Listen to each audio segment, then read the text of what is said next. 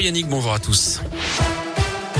On commence par le trafic dans la région. C'est fluide actuellement autour des grandes agglos à la une. La France, l'âge du lest, aux frontières, les personnes complètement vaccinées n'auront plus besoin de présenter un test négatif s'ils ont donc un schéma vaccinal euh, à complet.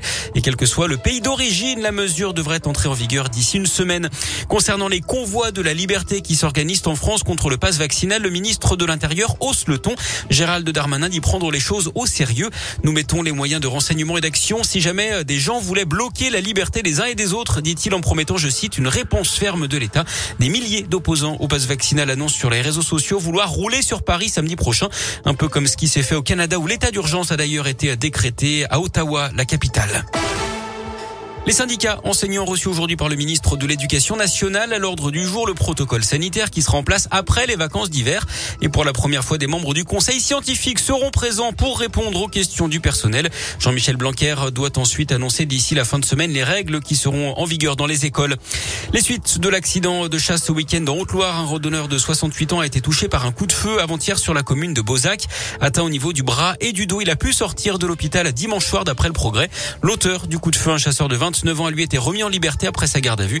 Il sera jugé début septembre pour blessures involontaires par manquement à une obligation de prudence ou de sécurité. Il risque jusqu'à 3 ans de prison et 45 000 euros d'amende. Toujours au Haute-Loire, ils étaient 8 dans une voiture volée. Un automobiliste de 19 ans a été condamné hier à 8 mois de prison ferme après cette course-poursuite, notamment sur la nationale 88 le 22 janvier dernier. Il avait avec lui 5 mineurs à bord, deux autres passagers majeurs avec des points de vitesse entre 160 et 180 km heure sur la nationale d'après le progrès.